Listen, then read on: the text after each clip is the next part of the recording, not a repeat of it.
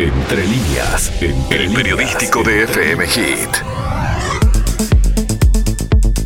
Algunos conceptos para viajar seguro en ruta, en ciudad. En realidad los vehículos tienen ingeniería para que el vehículo en sí mismo sea acorde a la ingeniería que tiene cada vehículo más o menos seguro. Dejemos de lado la seguridad que significa las pruebas Latin NCAP o las pruebas Euro NCAP, que lo que demuestran es la seguridad de impacto, es decir, en el momento de un impacto, cómo reacciona la estructura del vehículo, cómo reaccionan los airbags y todo lo demás, porque eso lo vamos a ver más adelante.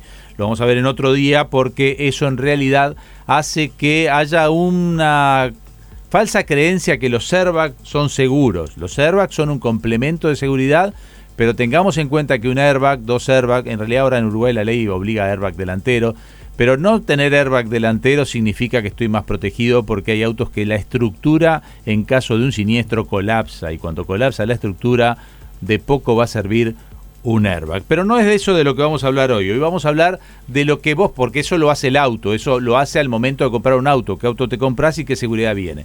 De lo que vamos a hablar hoy son algunos consejos para viajar seguros, pero de lo que podés hacer vos para viajar seguro. Sí. ¿Mm? Primero, lo, clásico y de perogrullo. Manejar con casco. No, no, eh, si estamos hablando de moto, sí.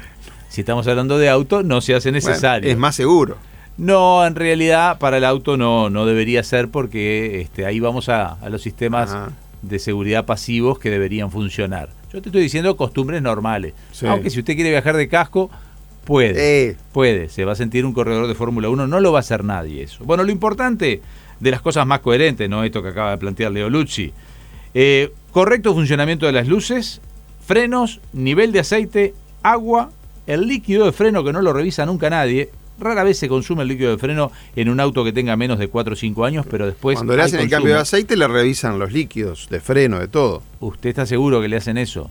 Me parece muy bien. Y si no, pida que se lo revise. Se lo pido, claro. Ahora, de repente usted hizo un cambio de aceite hace 3.000 kilómetros y el aceite le dura 6.000 y el viaje lo va a hacer 3.000 kilómetros después. Ah, sí. Entonces usted debería levantar el capo y que en el capo los motores cada día se ve menos porque cada día vienen más estancos y uno levanta un motor y no sabe lo que está viendo, pero por lo menos agua, líquido de freno, nivel de aceite sería lo correcto para revisar. Presión de los neumáticos, ya hablamos la vez pasada este, y si vas a andar en moto, obviamente, ahí sí, el casco, la transmisión de la moto. La transmisión es fundamental en la moto porque si esa cadena o transmisión de, directa, se te llega a trancar eso, volás al diablo. Pero bueno.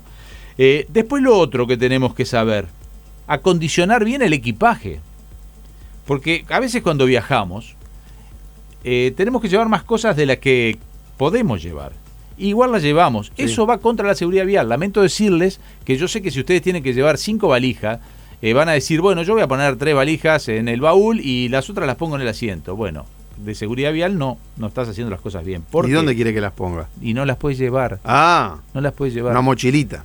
Bueno, todo lo que esté adentro del habitáculo del auto donde va manejando usted, lo acompaña su señora al lado, sus hijos atrás, tenga en cuenta que en caso de un siniestro, mm. en caso de un siniestro, es decir, en caso de un impacto a 50 kilómetros por hora, la masa, la masa se multiplica por 40 veces. Es decir, ¿qué significa esto?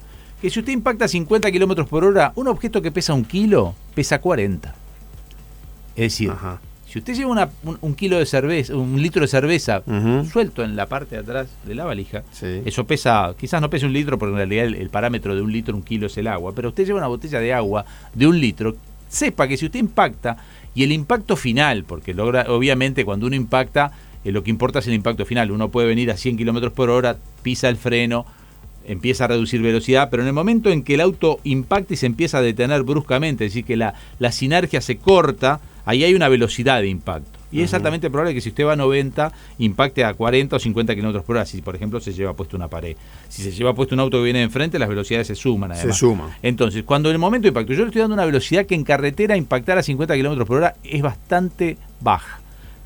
Y sí, porque se anda mucho más rápido. Kilo, un kilo va a pesar 40, para que tenga una idea. De allí el tema que es fundamental para entender varias cosas. La primera, no hay fuerza física de brazos que logre soportar un niño en los brazos en caso de un impacto. Porque un niño que pese 10 kilos, si hacemos la misma cuenta, le va a pesar a usted 50 veces.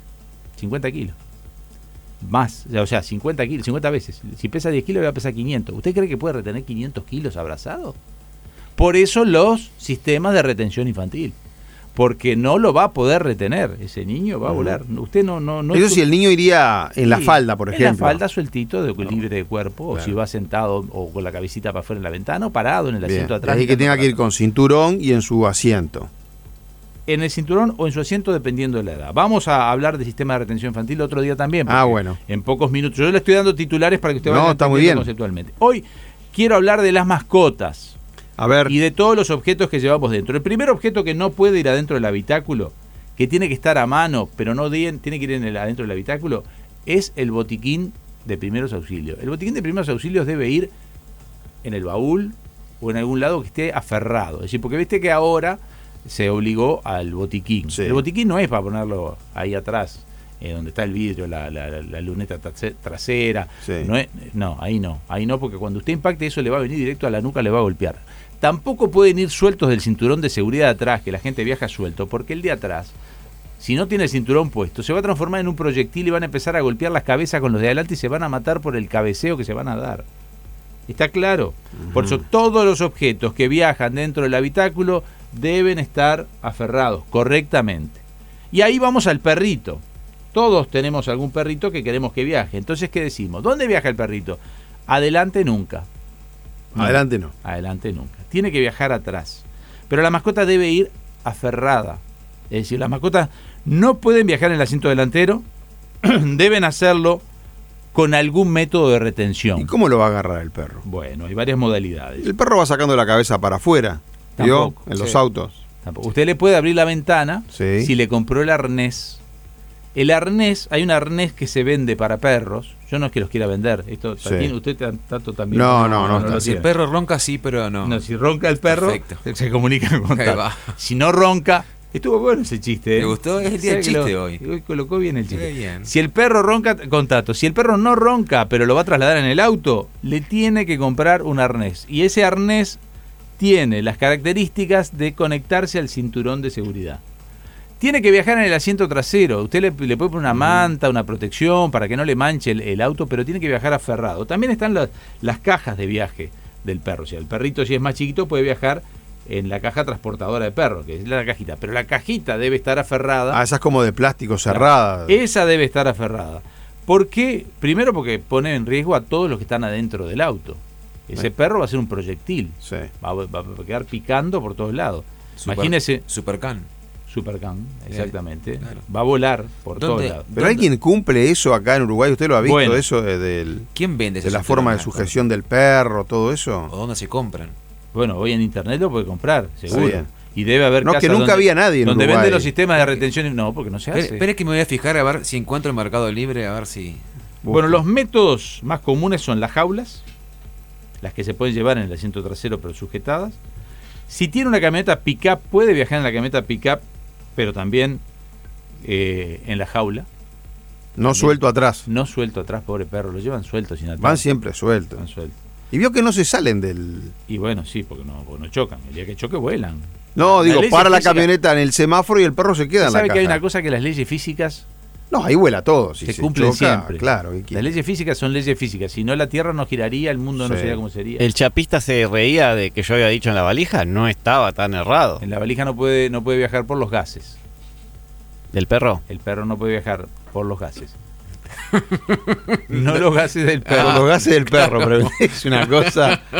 Preste atención, Fariña. No los gases del perro, sino Claro. los gases del auto. Los Se gases de puede la- haber puede haber eh, escape que se meta dentro de la. ¿Quiere que le cuente cuánto cuesta un cinturón aproximadamente de un perro para auto? 190 pesos, no es nada caro. No. Es un cinturón que va agarrado por un lado al collar y otro lado directamente al encastre del cinturón de seguridad. Es lo que acabo de decir. Sí, Pero o sea, me alegro que usted me lo reafirme. Ese no, es no, el no. arnés, estamos Tengo la hablando del foto acá. arnés. Estoy Tengo mirando la la foto. foto, ¿Quiere claro. que suba la foto? eh, Sí. sería bueno de repente, Bueno, ¿no? ahora subo la foto. la foto a Ahora su subo Instagram. la, subo la foto a, a- al Al Instagram. Instagram. y le subo 190 la- pesos, o sea que por 190 pesos dejamos de tener un proyectil dentro del auto para tener un perro. Exactamente, así que bueno, ¿les queda claro este, que por 190 pesos aseguran a su perro y se aseguran ustedes también? Este, el otro tema es que los vehículos tienen una determinada cantidad de plazas. Claro. O sea, para tres personas, Estamos cuatro hablando- personas. Y ya se me acabó el tiempo, son 9 y 33. Quedó No, estamos mucho- bien. Quedó mucho por decir. Otro día enganchamos, vamos a seguir hablando la semana que viene de cómo viajar seguro. Pero eh, cuando un vehículo tiene cuatro plazas, tiene cuatro plazas. Cuando tiene cinco, tiene cinco. No se puede viajar con más gente de la que lleva el vehículo. Eh, lamento decirle a las mamás que por, por practicidad hacen cadenas Ah, sí. y resuelven Para llevar, llevar a los niños a la escuela seis, o- siete niños en su auto O al partido de fútbol. que están haciéndolo desde el punto de vista de la seguridad vial. Yo no soy quien para ¿El perro No, se acá no considera una queremos plaza? ser- ¿El perro se considera una plaza? Sí, el perro es una plaza. Es una plaza. Y porque Perfecto. ocupa un lugar. Porque ocupa un lugar. cinturón. Ocupa un cinturón. Y, y si no la caja ocupa un cinturón. O sea, el perro es una plaza. Perfecto. Si ustedes tienen cuatro personas y dos perros y tienen un auto de cinco plazas, no entran. A menos que el Y lo maneje. otro, las valijas, que lo dejo para otro día, Sí. valijas en los asientos, que seguramente ha cargado todo el mundo, ¿Valijas? Ah, sí, valijas de, de viaje. Si sí, usted. no Sí. van ahí, ¿Y dónde quiere en el ponerlo? baúl. Siempre en el baúl. Y lo otro, que también lo dejo para adelante solo como título. Si ustedes tienen que cargar más y van a poner la- lo que nosotros los uruguayos le llamamos vaca, Sí. la vaca arriba del techo, La vaca. que tiene la vaca atada, tienen que saber dos cosas. El vehículo no está diseñado de origen para eso y cambia el centro de gravedad del vehículo. Es un invento. Quiere decir que cuando usted vaya a frenar o cuando usted vaya a doblar, el vehículo no se comporta como fue diseñado. No Ah, quiere decir que no lo puede usar. Pero quiere decir que tiene que tomar las precauciones suficientes. Lo que muchos ponen esos eh, como Sí, sí, baúles racks, arriba son pa- los racks. Para ir a hacer Son- ruta. Son los racks. Racks. Ahora hay unos racks de, de goma que son para las tablas de surf, por ejemplo. Y la otra cosa, cuando usted engancha un tráiler, también hay precauciones que hay que tomar. Pero de todo eso, Porque, pero el auto está pensado para llevar el tráiler o no, o es inseguro también. el auto puede llevar tráiler. Cualquier auto puede llevar así algo enganchado atrás. El jueves que viene, hoy ya estamos, si no nos pasamos de la hora, son 9.35. El jueves que viene, otra columna de seguridad vial. A mí me gusta escucharlo sobre seguridad vial, ¿sabe? Sí, no me hace caso en nada, porque le digo No. una cosa y me dice que va a llevarlo Y suelto. no, si me dice que, que compre una Y caja de primeros auxilios. Pero lo voy a convencer. De acá a fin de año, Escúcheme. lo voy a convencer a que compre unas cuantas cosas para que viaje más seguro. Tiene Y una curita ahí que me molesta el dedo.